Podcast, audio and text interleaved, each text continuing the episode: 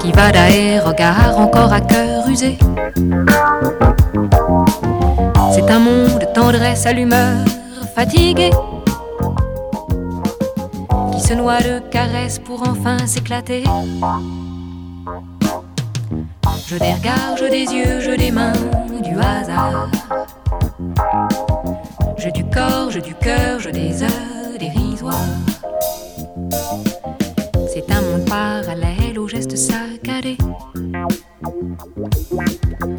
les mains se dégèlent sous des tables cachées.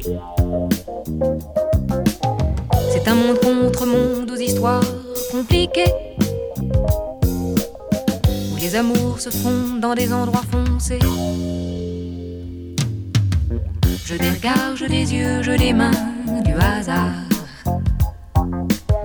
Je du corps, je du cœur, je des heures dérisoires. Je des regards, je des yeux, je des mains, du hasard. Je du corps, je du cœur, je des heures dérisoires. Je des regards, je des yeux, je des mains, du hasard. J'ai du corps, j'ai du cœur, j'ai des heures dérisoires. Je des regards. Et ce soir euh, est une soirée spéciale sur Radio Campus Grenoble 90.8 puisque c'est la nuit de la lecture. Et nous sommes en direct euh, au studio du ciel, rue Général Marchand avec euh, une invitation à tous et toutes les grenobloises à venir nous rejoindre pour partager leur lecture en direct à la radio et euh, la nuit de la lecture qui est un événement national et cette année sur le thème du corps. Donc tout le monde est invité à venir avec nous passer un bon moment ou alors aussi venir juste nous écouter sur les ondes ou dans notre salon d'écoute. Euh, on commence cette soirée avec Thomas, qui est euh, un grand bénévole de la radio euh, et qui nous a préparé une, bonne sélection de lectures et aussi de, textes écrits par lui-même, si j'ai bien compris. Oui, oui. Bonsoir à tous et à toutes. oui, oui, absolument. on est...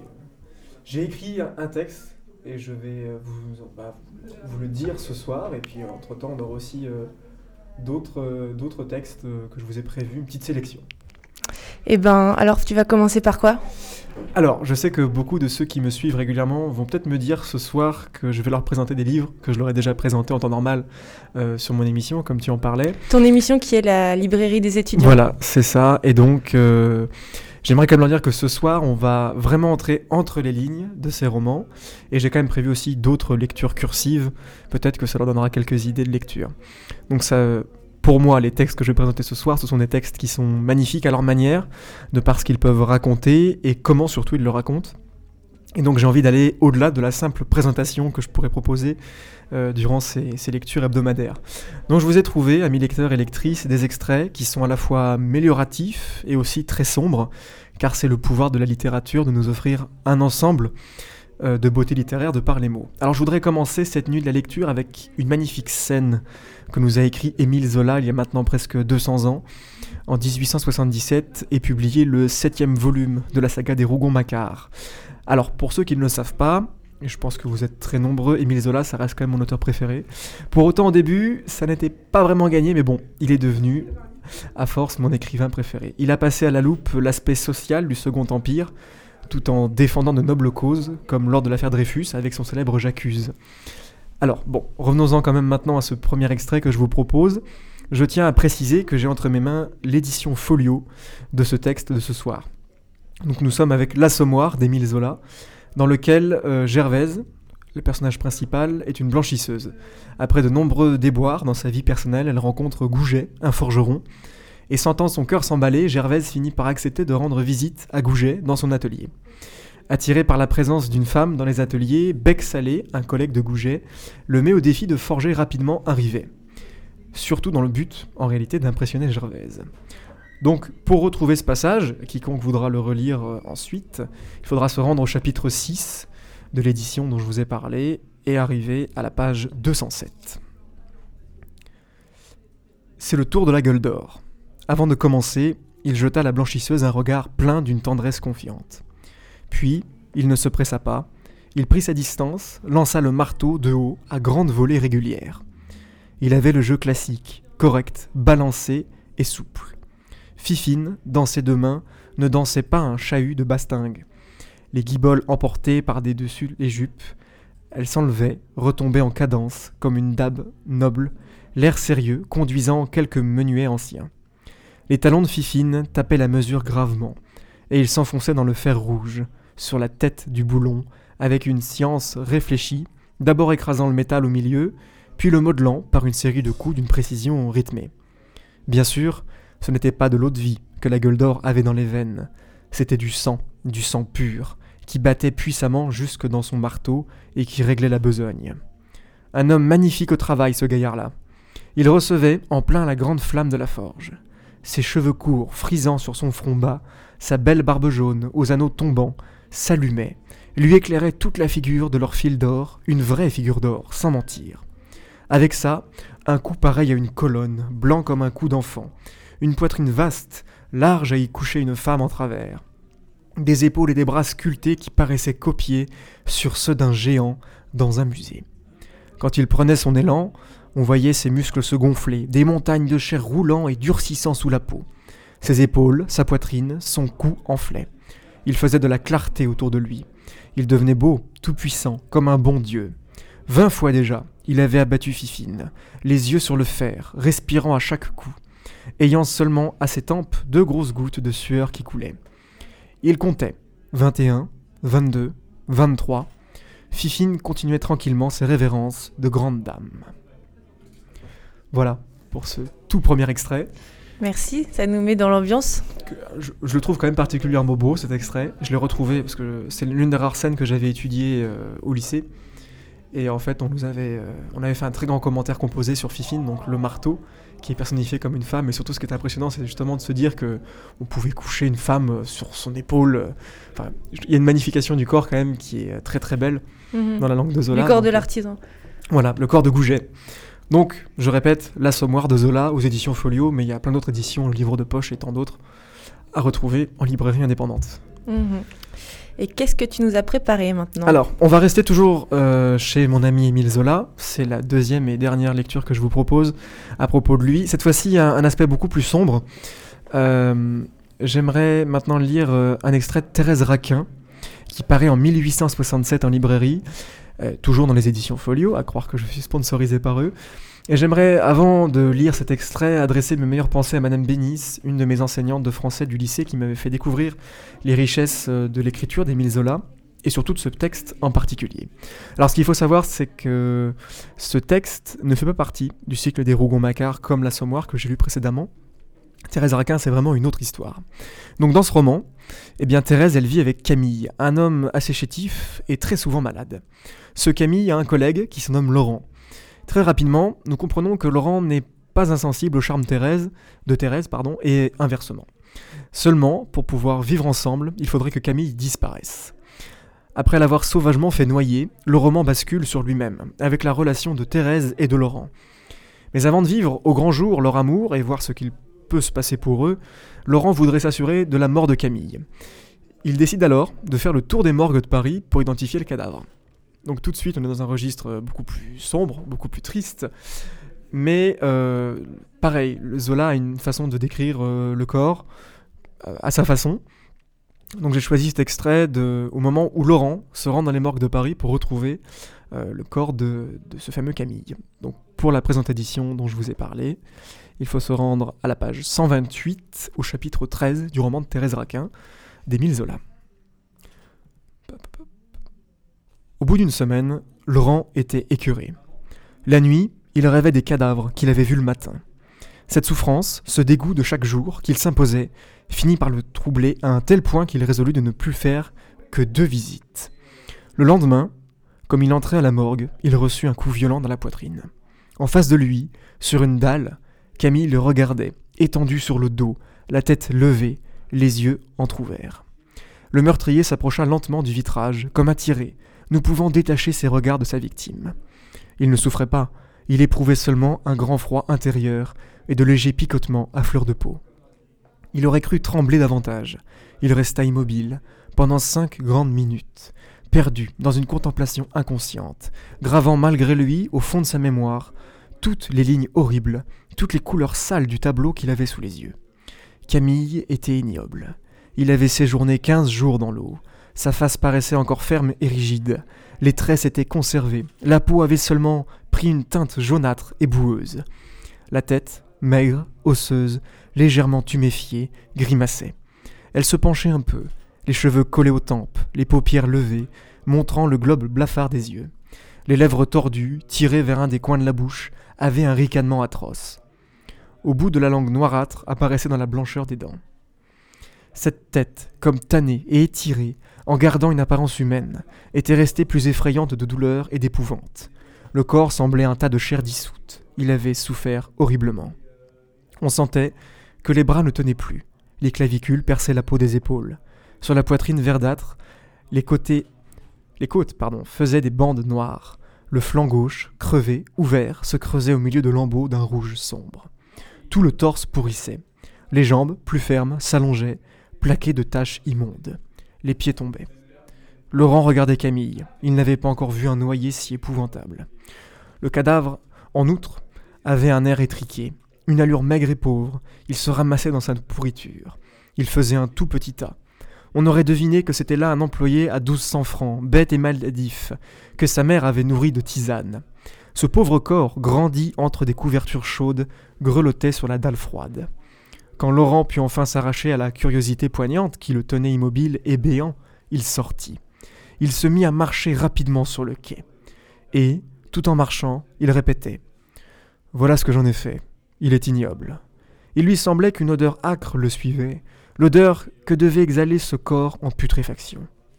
Il alla chercher le vieux Michaud et lui dit qu'il venait de reconnaître Camille sur une dalle de la morgue.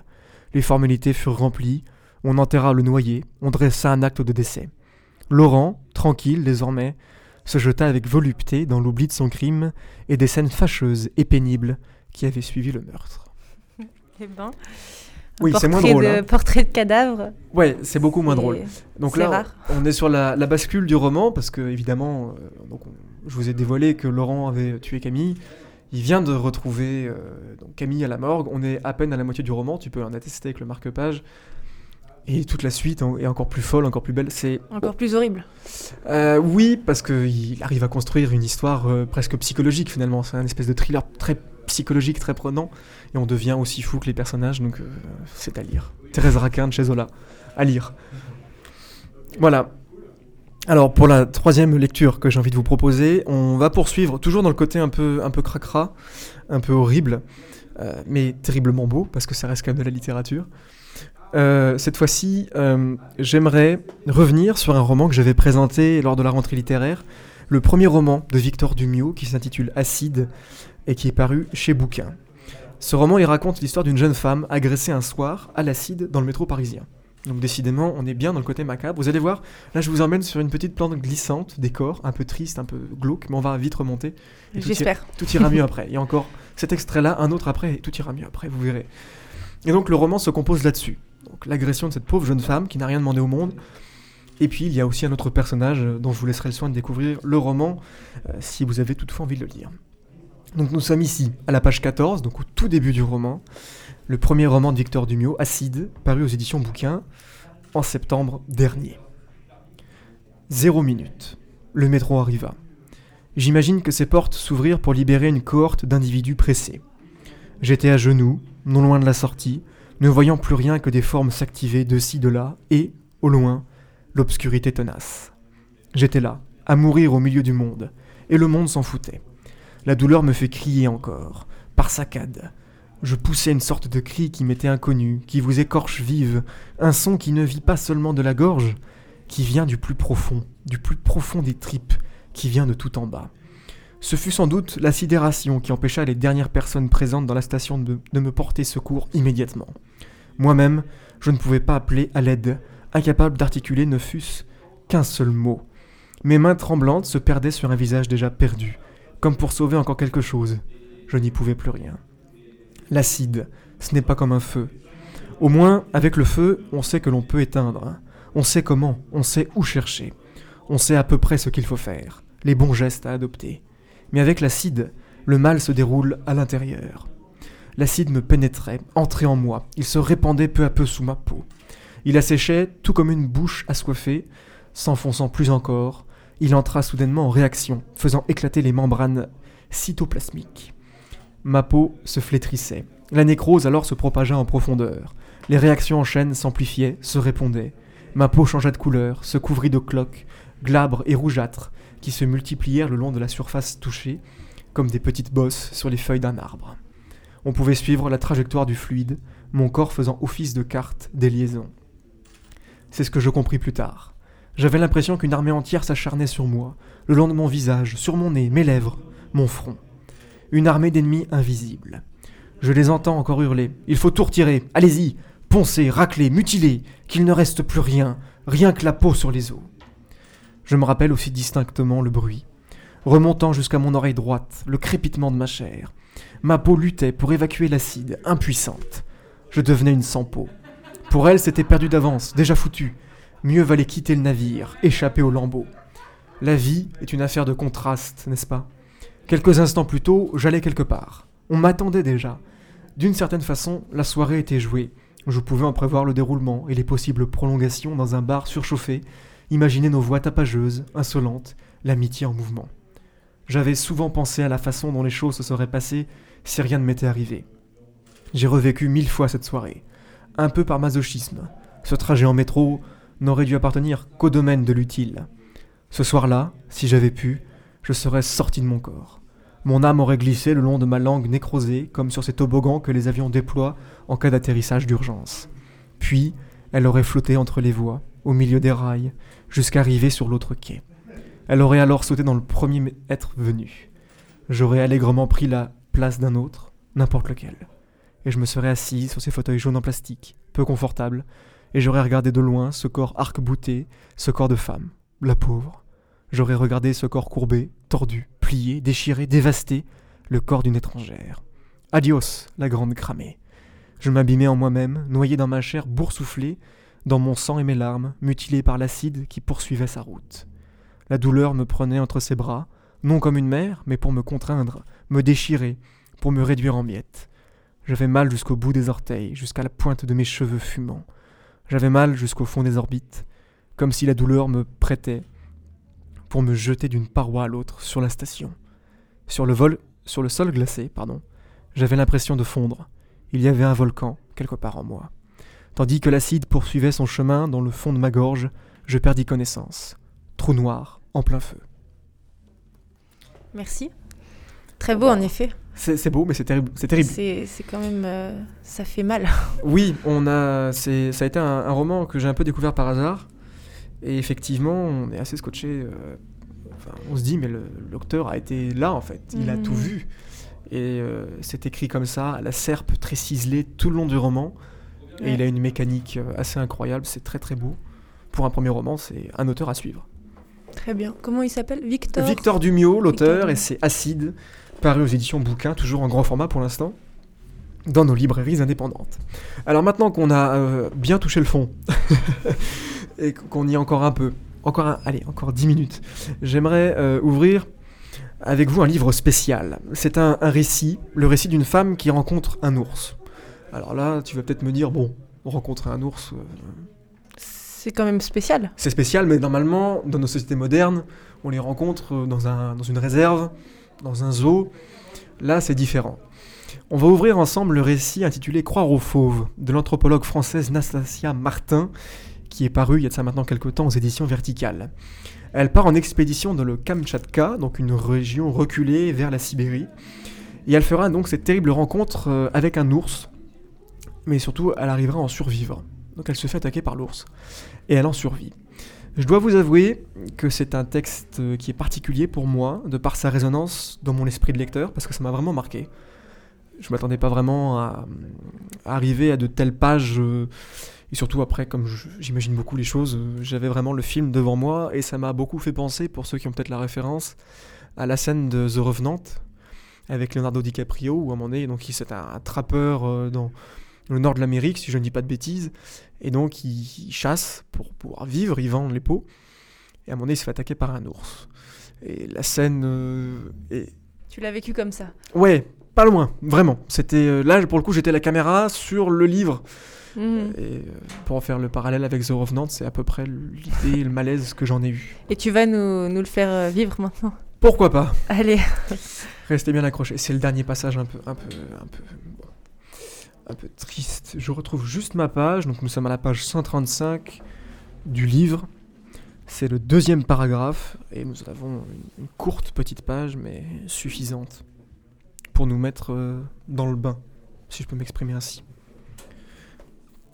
Et pourtant, c'est au cœur des des glaciers, et au milieu des volcans, loin des hommes, des arbres, des saumons et des rivières que je l'ai trouvé, ou que lui m'a trouvé. Je marche sur ce plateau d'altitude aride, sur lequel je n'ai a priori rien à faire. Je sors du glacier. Je descends du volcan.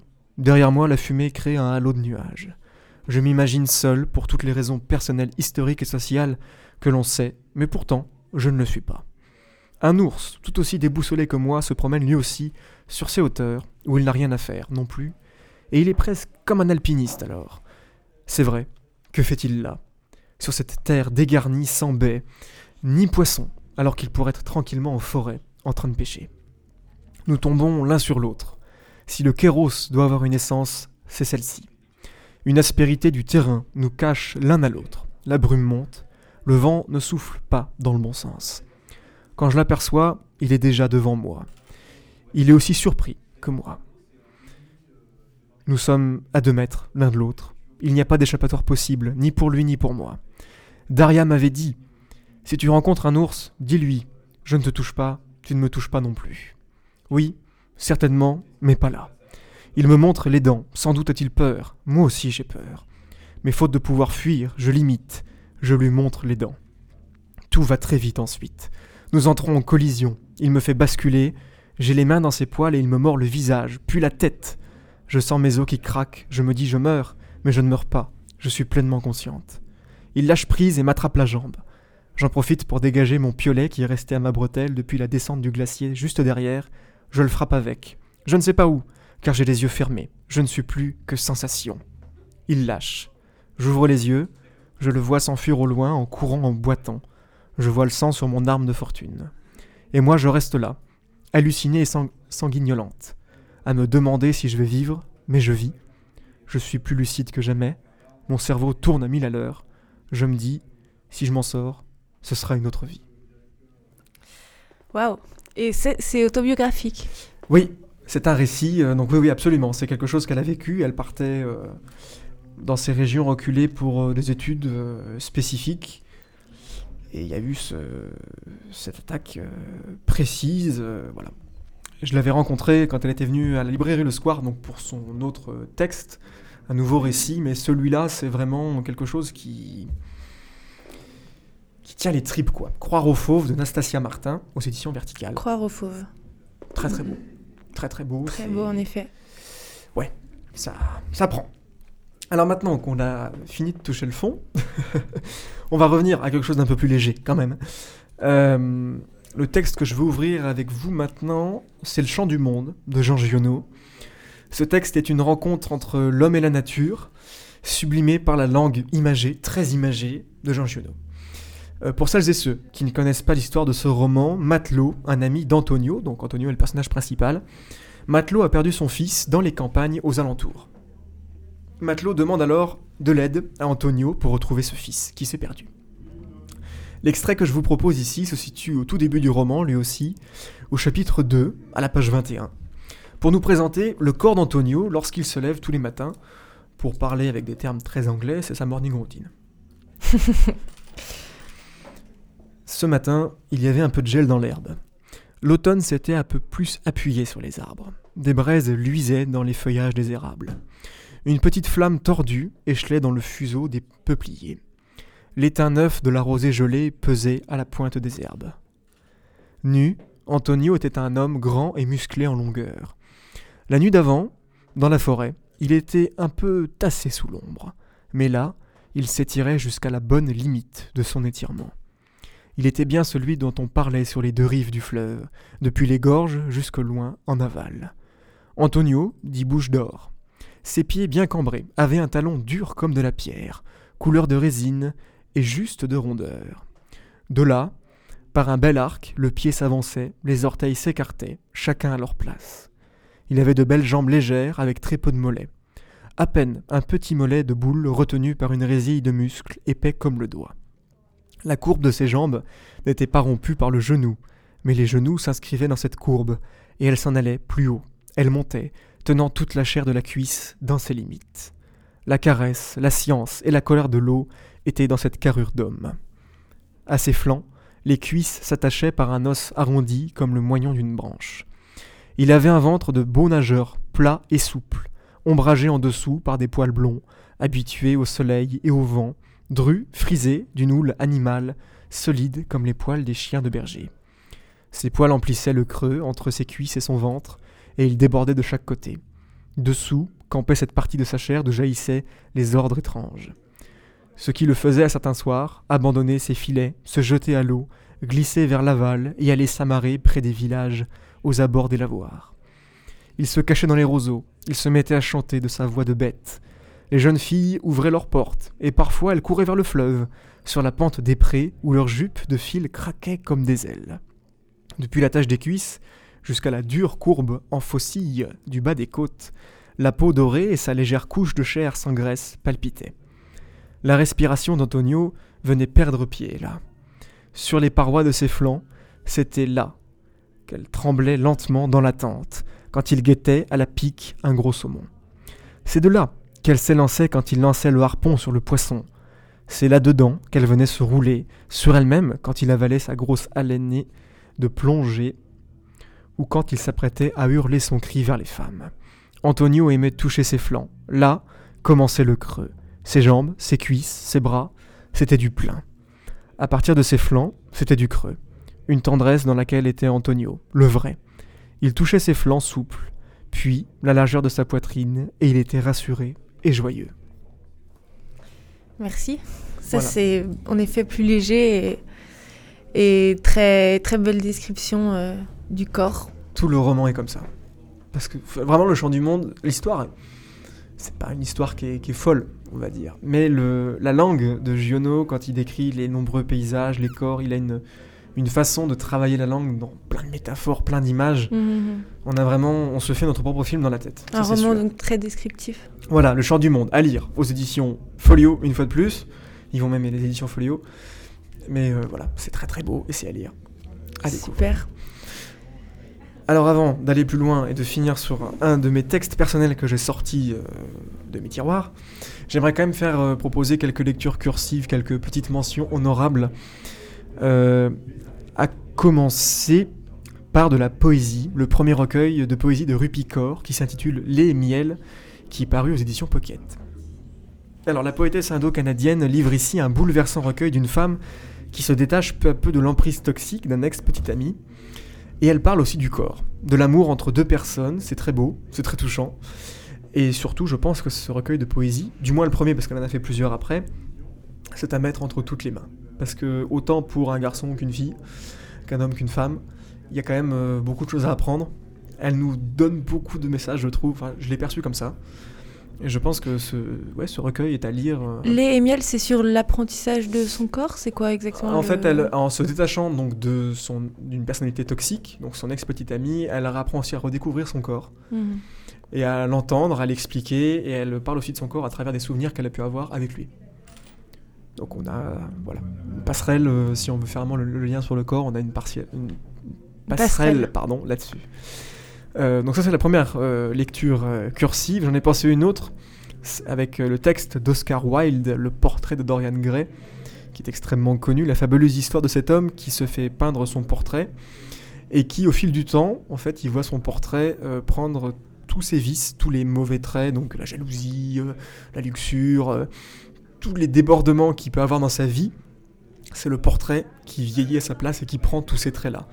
Donc au fur et à mesure, Au fur et à mesure de la peinture. euh, au fur et à mesure est- du temps en fait. Ah, du Dire temps. que son ami euh, finit de peindre son portrait. Au début, euh, Dorian Gray dit mais moi j'en veux pas.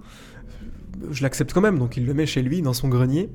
Et un jour il se dit bah je vais retourner voir ce fameux portrait. Et quand il y retourne, il enlève le voile de protection, en fait, il se rend compte que le, le visage change. Le portrait a mal tourné. Voilà, le portrait est en train de vieillir à sa place, est en train de prendre tous les mauvais traits d'esprit qu'il a lui-même dans sa propre vie. Donc lui ne vieillit pas, ne change pas, a toujours cette même image parfaite de jeune homme juvénile, euh, voilà, séduisant, charmeur.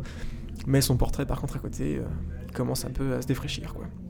C'est à lire aussi, à retrouver au format poche, aux éditions Le Livre de Poche. Et puis enfin, c'est sur une note très humaine et aussi réflexive, de par certains aspects, que je veux vous parler un bref instant d'un très beau livre de Maëlys de Kerangal, qui s'intitule Réparer les vivants. Euh, donc l'histoire, c'est que le jeune Simon euh, vient d'avoir un terrible accident de voiture qui le plonge dans un état de mort cérébrale. Ce livre met en lumière euh, la décision lourde des parents de donner les organes de leur enfant âgé d'à peine 20 ans à d'autres personnes pour pouvoir donc sauver d'autres vies, des personnes qui ont besoin d'une grève d'organes. Euh, donc il y a toute cette, euh, réflexion du don d'organes euh, qu'on n'a pas forcément dans notre vie de tous les jours. Pour rappel, on est d'office donneur, à moins qu'on l'écrive ou qu'on le stipule à nos proches pour dire bah, moi je ne veux pas, s'il m'arrive quelque chose, qu'on prélève mes organes. Et donc ce roman met vraiment ça en lumière. C'est très très bien écrit, c'est très très beau. Euh, ça- Et peut-être qu'on aura la chance d'avoir des extraits à la radio ce soir, puisqu'on bah, a, on a le vrai. livre avec nous euh, à, la, à la salle de, de lecture là. Ah bah il faut le lire là. Donc euh, peut-être que quelqu'un euh, Ah ouais. prendra la parole pour lire un extrait. Ah, il faut. C'est c'est très très beau. Il y a- enfin, vraiment, le Malice de Carangal a une plume vraiment très légère, je trouve, dans le bon sens. C'est-à-dire que c'est voilà, elle, elle nous emmène sur, sur des terrains d'écriture qui sont très très beaux. Et euh, Réparer les vivants, pour moi, ouais, c'est vraiment un très très beau texte qui a d'ailleurs reçu de très nombreux prix littéraires en récompense. Donc euh, oui, si euh, quelqu'un peut le lire, il faut. On croise les doigts. Au cas où, ça, pour ceux qui ne sont pas trop lecteurs, même s'il faut quand même lire, c'est bien, il a été adapté en film au début des années 2000, euh, 2010-2015, je crois, Qui est aussi un très beau film. qui est aussi un très beau film, absolument. Et pour faire un peu d'autopromo, j'ai reçu ma liste de Carangal euh, au micro de mon émission. Donc euh, effectivement, je lui ai aussi posé la question là-dessus sur Réparer les vivants, donc au cas où Ah oui, d'accord. vous pouvez aller, aller chercher. Réparer les vivants, donc de Maïs de Kerangal, qui est en format poche aux éditions Folio. Alors, avant de vous quitter, euh, amis lecteurs et lectrices, euh, j'aimerais vous lire euh, deux pages d'une nouvelle que j'ai écrite il y a quelque temps maintenant, qui s'appelle Le soleil rasant du matin.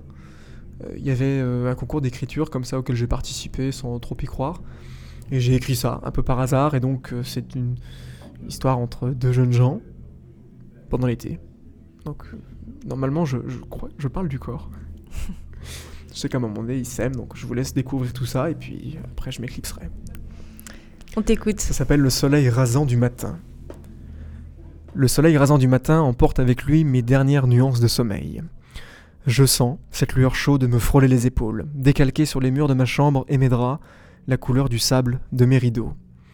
Je relève les yeux et la vois, endormie. Sa chevelure brune est un océan fougueux, descendant le long de son dos à demi dénudé. Allongé sur le ventre, comme moi, ses bras retiennent l'oreiller qui semble être son dernier rempart avant de se réveiller. Le soleil du matin borde les contours de son corps, déposant une ombre douce et intime sur le galbe de ses seins, oublié dans le revers du drap. Sans même me rapprocher d'elle, les quelques notes douces de son parfum, à la rose, viennent à moi. Je suis hors du monde depuis hier soir. Presque deux mois de vacances depuis la fin de l'année de fac, mais trois semaines vraiment tous ensemble. Nous avions prévu de nous retrouver dans cette villa, prêtée généreusement par l'oncle d'un ami. Durant ces trois semaines, en bord de mer, nous étions tous disposés à oublier ce qui faisait le sel de nos vies pour se laisser porter par les vagues. C'était notre dernière nuit ici. C'était ma dernière nuit avec elle. Lorsque j'étais arrivé ici, en retard par rapport à tous les autres, je l'avais regardée d'un œil à demi flatté. Par sa présence, sa délicatesse, ses mains si fines et ce petit sourire discret, je voulais passer mes futures nuits et mes prochains jours à lui dédier mon temps. Elle l'avait compris, avant les autres et avant moi. Durant la première semaine, nous avons passé nos journées sur les plages d'or et les criques turquoises. Sous l'abri des pins, à flanc de falaise, nous étions certains d'avoir conquis le monde.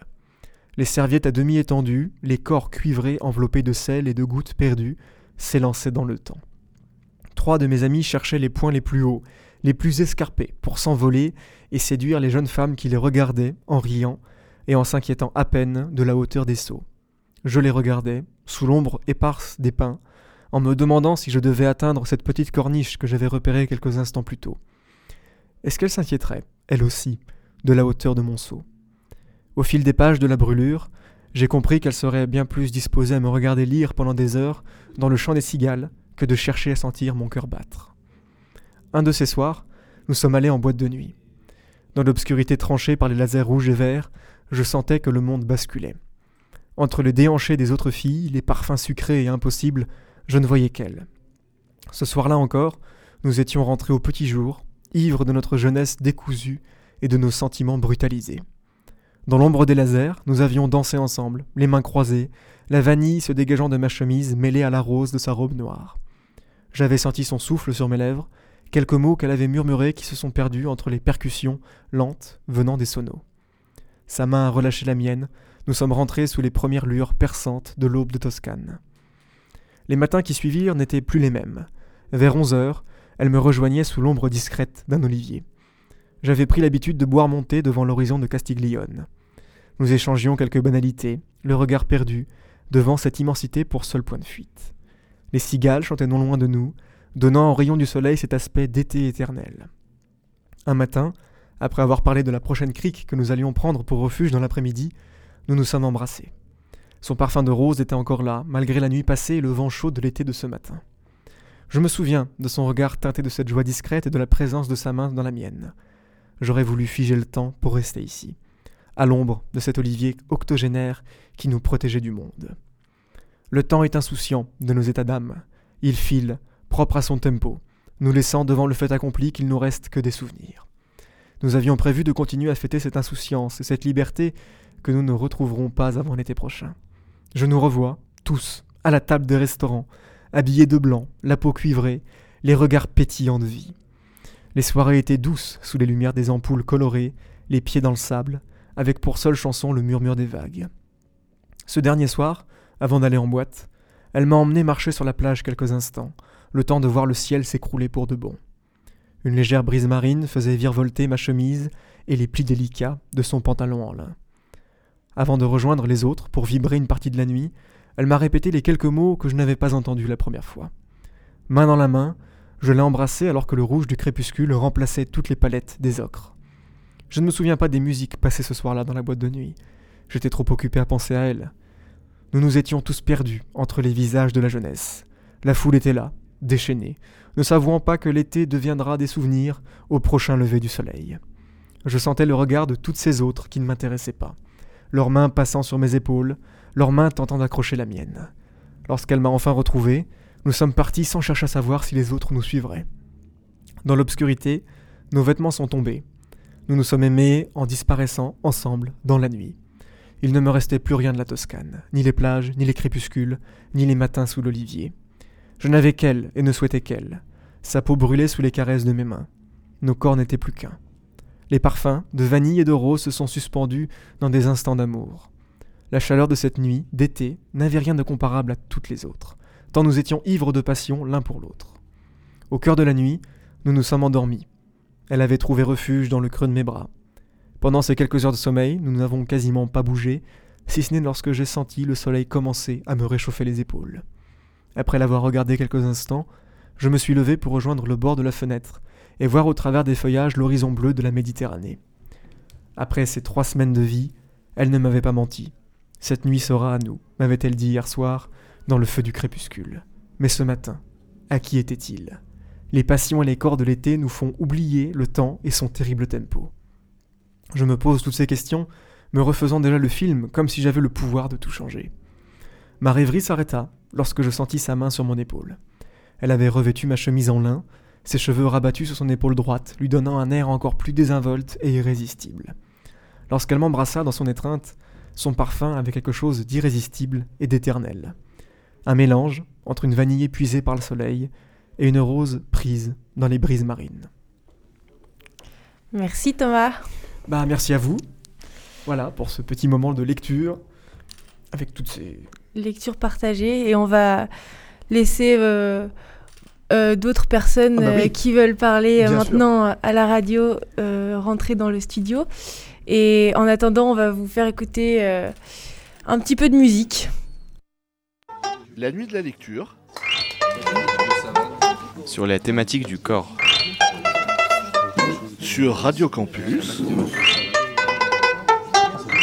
Rejoignez-nous au ciel, rue Général Marchand.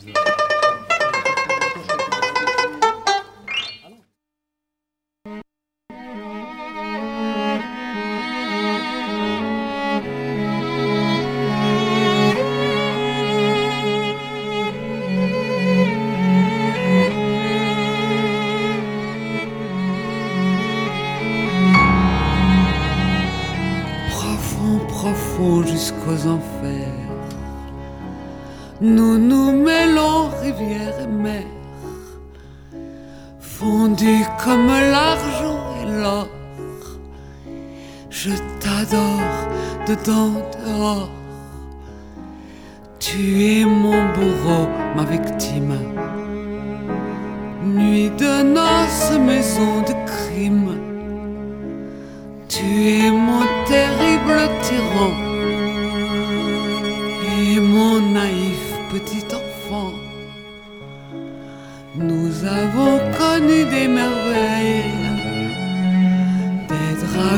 et des nuits de veille.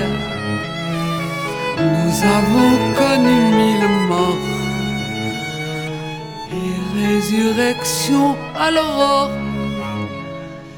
dans ta chair compacte et si bonne, au chaud parfum de cardamone. Je me blottis et je frissonne, comme un chat trouvé qui ronronne. Je ne sais pas pourquoi tu m'aimes, et pourquoi moi la milliardième ce qu'il y a de moi à toi? Quel trésor tu peux voir en moi? Nous avons connu des merveilles, des dragons et des nuits de veille. Nous avons connu mille morts et résurrection à l'aurore. Parfois j'oublie jusqu'à ton nom. Tu es un meuble, un bruit de fond. Puis tu te dresses scintillant, vainqueur comme un soleil levant. Souvent mon cœur pleure et se hait pour tout le mal que je t'ai fait. Puis je deviens sauvage et dur au souvenir de mes tortures. Nous avons connu des merveilles, des dragons et des nuits de veille. Nous avons connu mille morts et résurrection à l'aurore. Quelquefois la fusion exquise d'un frôlement comme une brise est si forte que je pourrais m'évanouir si je voulais. Mais j'aime mieux goûter encore tous les prodiges de ton corps, me noyer dans la griserie qui fait que pour toujours je ris.